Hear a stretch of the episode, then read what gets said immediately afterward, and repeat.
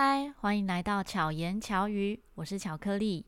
我们来比赛，看谁可以把巧言巧语听完。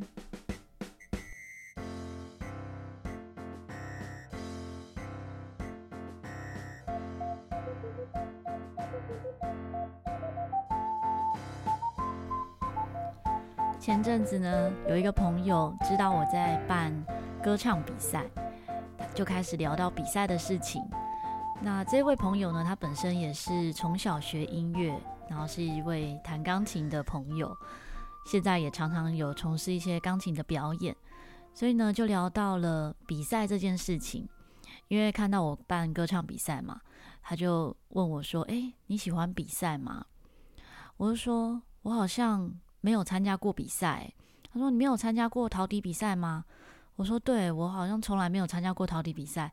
但是每年都是担任评审，反而是担任陶笛比赛的评审。因为在我刚接触陶笛的时候，那个时候根本没有什么比赛。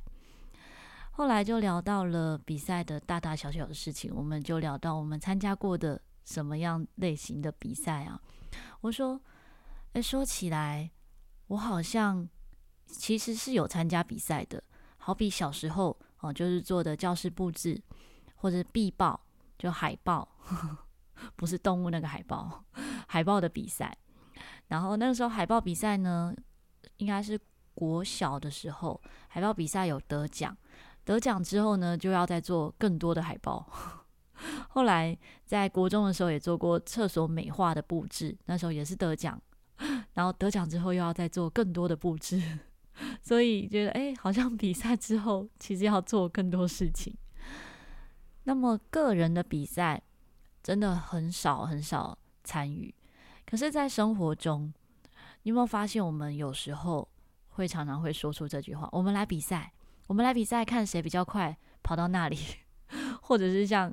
有一阵子，我常常会闹我们教室的老师，就是音乐教室的老师。我就说，我们来比赛，看谁可能最快把鞋子穿好，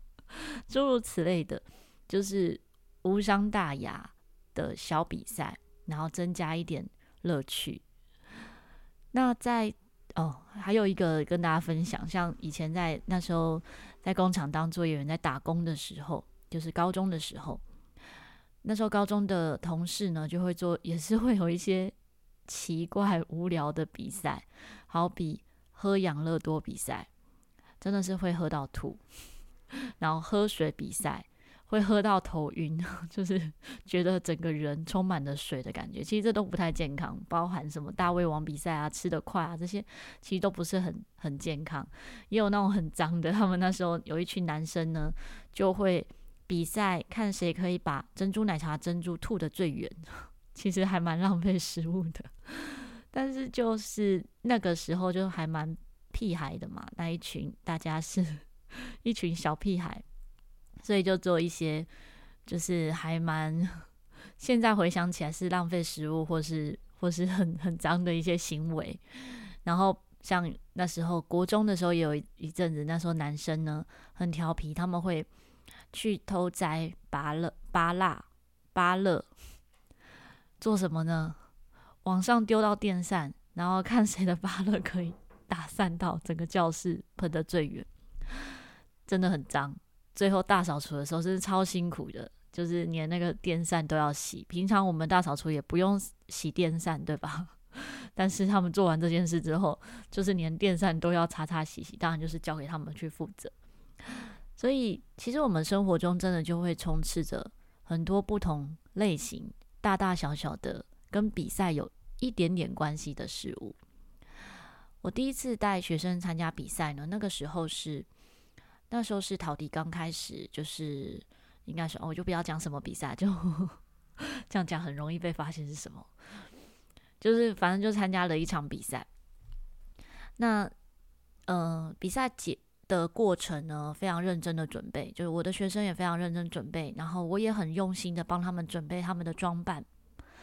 那个时候，因为他们演奏的一首曲子啊，就是小美人鱼，所以我就用垃圾袋哦，真的是很可爱的装扮，用垃圾袋帮他们做成就是小美人鱼的装扮，然后身上的一些道具其实都全部都是手做的，所以两个小女孩呢就很可爱的参与那一次的比赛。那那一次的比赛评审呢，也也是我认识的，所以比赛结束之后，其实，在比赛结束之后，大家都觉得哇，他们一定会得名，因为他们表现得非常好，然后呃也没有什么出错。结果最后我们没有得名，那小女孩就哭了，就我学生他们就哭了，因为很认真的在做这个准备。后来评审告诉我，就是我也因为评审也是我认识的朋友，他说其实他是给他们高分的，但是因为有某些因素，就把奖项给比较远、来自比较远的地方的另外一组人。好，那当然这个过程就是跟背后可能有很多不同的因素，当然这个结果是怎么样也不是最重要的，因为在这个过程中。他们得到了很努力的练习的这一个、这一个、这个收获，可以把音乐怎么样表现好，可以怎么样面对一场比赛，这些都是很特别的经验。可是也是从那一次的比赛之后，我就不太想要再带学生参加比赛，因为我自己也会知道说，一定会有公平或不公平的事情。然后也会有很多不是努力就一定会获得怎么样成果的这种这种 感受，但是当然学生里面也有会喜欢参加比赛的，所以后续呢也还是有就是其他的陶笛比赛，然后也有带学生去参与，那当然也最后也都有得到很好的奖项，像一些学全国学生音乐比赛，然后学生有得到第一名。或者是某些厂商办的陶笛比赛，那学生哦团体组的、个人组的、不同年龄层的，都有得到很好的奖项。在这个过程里面，在帮他们准备的过程，跟他们自己获得的收获，这一定都是别人外面的人，就是只是旁观者是得不到的。所以参与比赛其实是有帮助，至少他在一首歌曲怎么样去诠释，怎么样可以哦表达得更好。经过的不断的练习，一定会有不同的收获。但是这件事情只有比赛能够获得吗？当时我就一直在这样想，就是觉得一定只有比赛才能够做到这些事吗？后来我觉得，诶，其实表演本身就有这样子的一个一个意义跟价值。比赛呢，会是跟不同的人一起竞赛，当然就会要必须要比别人更好。但是表演比较不一样的是，是表现出自己觉得最好的一面，不用跟别人比，是跟自己比。我这次的表演有没有比上一次更好？我这一次的练习有没有比刚刚的那一次更好？所以我才能够准备好我的表演呈现给别人。那么也因为这样，后续呢，我就开始去准备一些跟表演有关的活动，然后让我自己的学生。帮学生们创造不同类型的舞台，好比一开始呢，就是从呃从最早的是我自己学生的同乐会，所以就叫巧克力同乐会，巧克力同乐会，然后到北区笛友聚会，就是台北地区的所有爱吹陶笛的朋友们都一起参与的一个活动，然后到比较大型的，就是成立协会之后每年举办的台北陶笛音乐大赏，这些都不是比赛类型。算是表演性质，而且也强调的不是不是一定要表演的非常好的人才能参加，而是让大家都可以在学习的历程不同阶段中有机会有一个舞台来呈现自己。但是也因为台北陶笛音乐大赏呢，就相对的比较正式一点，还是有些人会不敢参加，所以后来呢又办了 cosplay 陶笛音乐趴，好就是。以我们中文 都是写扣子不累，扣子不累，但就是 cosplay，就是希望大家呢，呃，借由不同的装扮，在舞台上呢呈现的，大家对你的记忆点就不会是只有你的音乐如何，他可能也会看到，哇，你打扮成公主，你打扮成什么个样子，好，就是会对你的装扮会有另外的一个印象，就不会只是 focus 在音乐上面，但是呢，一次一次的。完成这一些表演，其实都是这个过程都会有很特别不一样的收获。那我带学生参加比赛还有一次哦，还有一种 一种类型，从大概应该我忘记是哪一年开始，连续的五六年左右，每年都带学生去参加哪一场比赛？大家猜得到是什么比赛吗？是划龙舟的比赛。那个时候一直到后来，是因为哦，应该哎对，后来是因为我结婚，结婚之后就是那个端午节的时候要回婆家，就回台南，所以开始就没有再参带学生参与这个划龙舟比赛。可是在我结婚前呢，真的是每一年都带学生参加比赛，因为参加这个比赛呢，完全不用练习，我都跟学生讲说，完全不用练，我们就是。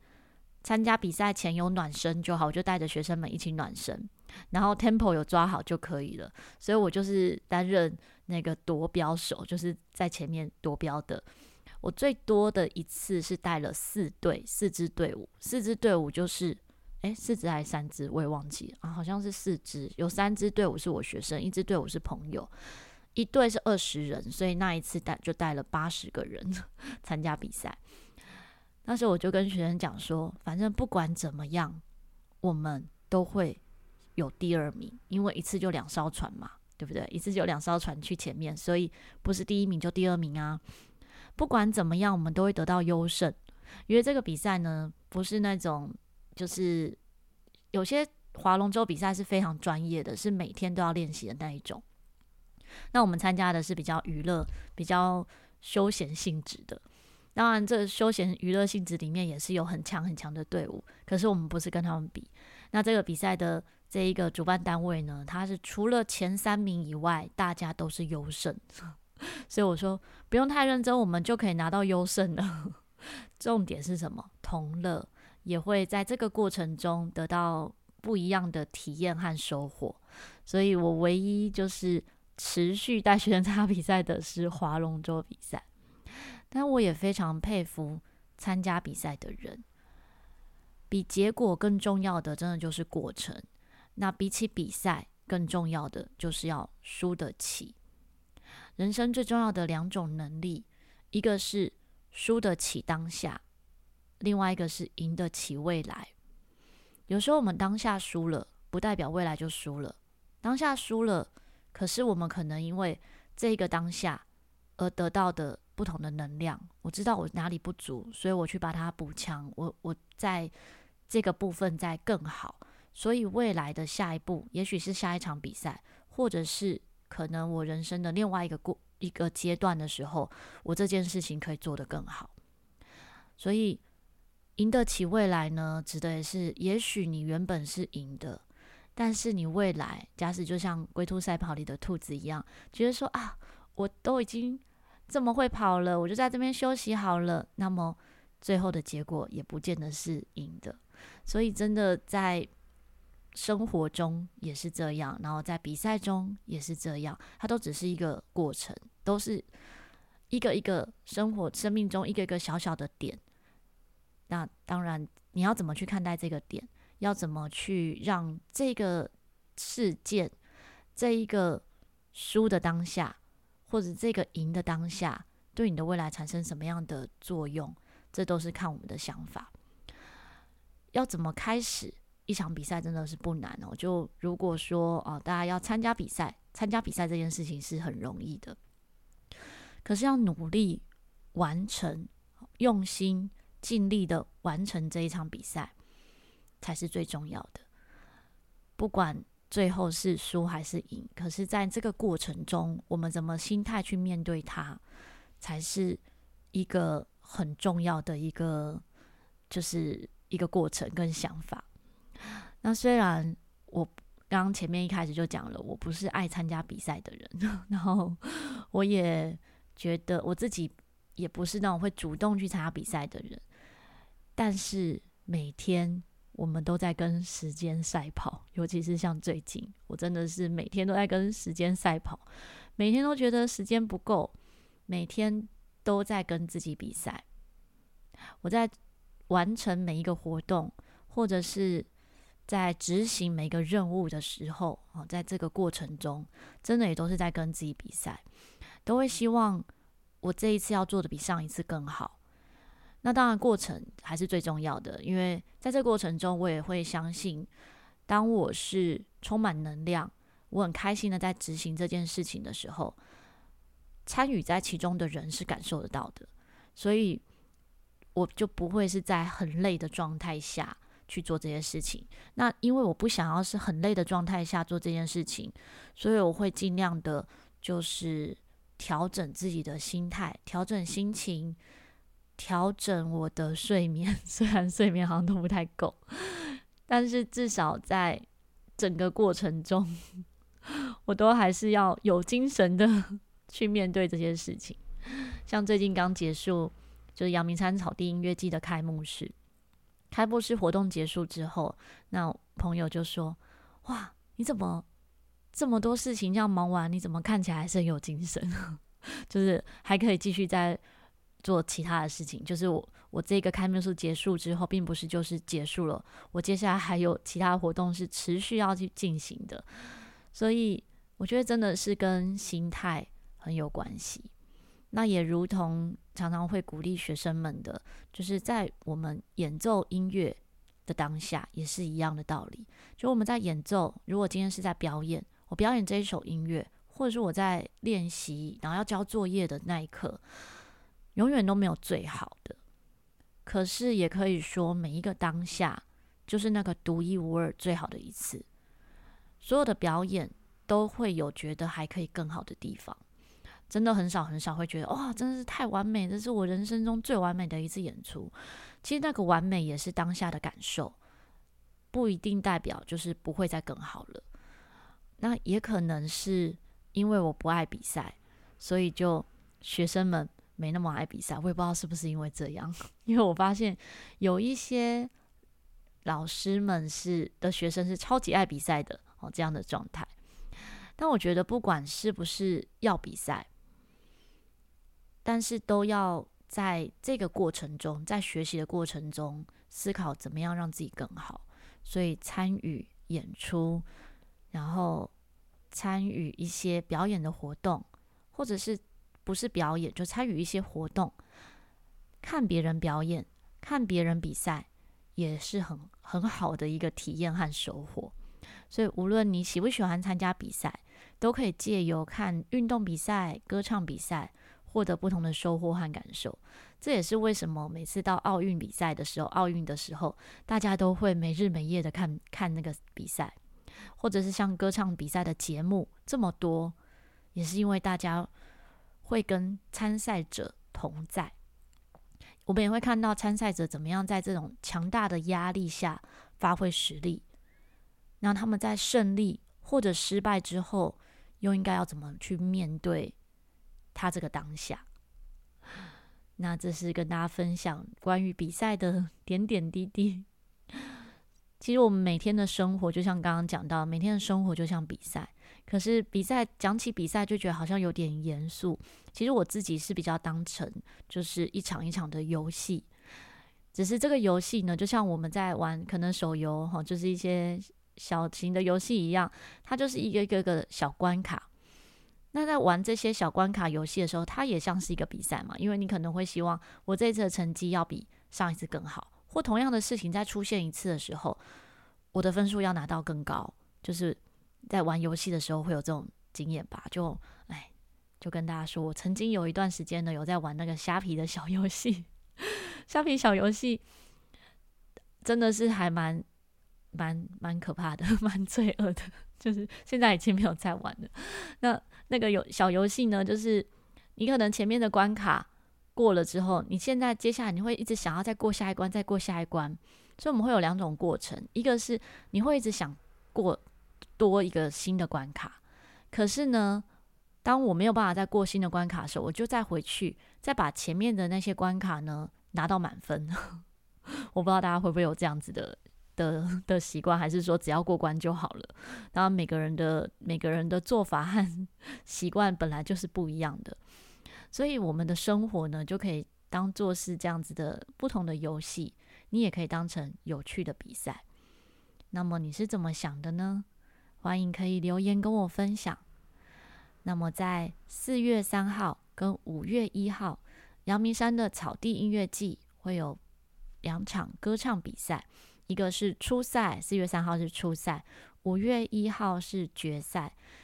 那如果你不是住在台北，没有办法到现场来参与的话呢，我们也会有线上票选最佳人气奖的活动，投票的人也可以一起参加抽奖。欢迎大家可以一起上阳明山参与活动，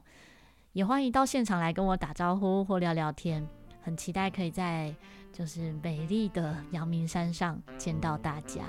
那如果不方便来台北的话呢，也欢迎可以搜寻阳明山草地音乐季，在这个粉专跟 IG 上面呢，都会有不同的线上活动和抽奖活动，就是即使你不能到现场，都可以一起参与的小活动。那因为一直会有新的 po 文出现，所以你可以往前翻找，就是仔细看一下哦，都有写什么是抽奖文。那如果真的还是找不到，你可以私讯问我。好，那么希望巧克力可以陪伴你，巧妙克服生活中的压力。我们下一期再见，大家拜拜。